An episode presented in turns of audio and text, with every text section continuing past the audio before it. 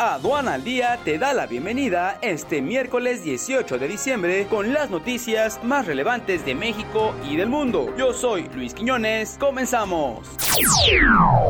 Nacional. El titular de la Secretaría de Hacienda y Crédito Público, Arturo Herrera Gutiérrez, descartó que el aumento del salario mínimo para el próximo año tenga un impacto negativo en el empleo y la inflación.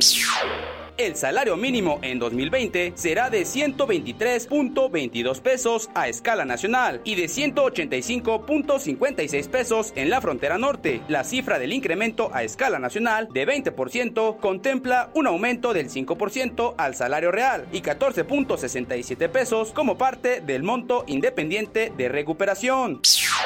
El presidente de México, Andrés Manuel López Obrador, afirmó que el director ejecutivo de la gigante estadounidense de telecomunicaciones ATT le informó que la firma seguirá invirtiendo y fortalecerá sus operaciones en el país internacional. El tratado entre México, Estados Unidos y Canadá se votaría este jueves en la Cámara de Representantes, luego de que los legisladores revisen el texto de ese nuevo acuerdo comercial. El Telecan, vigente desde 1994, volvería a entrar en funciones si el TEMEC se extingue como parte de su proceso de revisión periódica, según quedó establecido en el proyecto de ley de implementación del TEMEC, que envió el pasado viernes la Casa Blanca al Congreso estadounidense para su ratificación.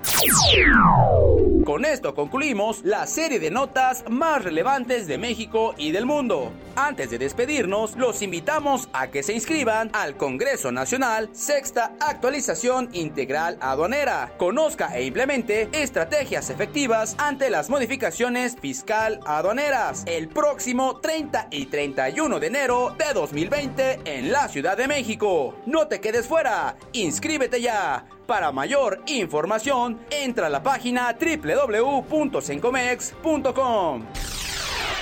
Con esto nos despedimos por el día de hoy, deseándoles que tengan unas felices fiestas y nos vemos el día de mañana. Yo soy Luis Quiñones, hasta la próxima.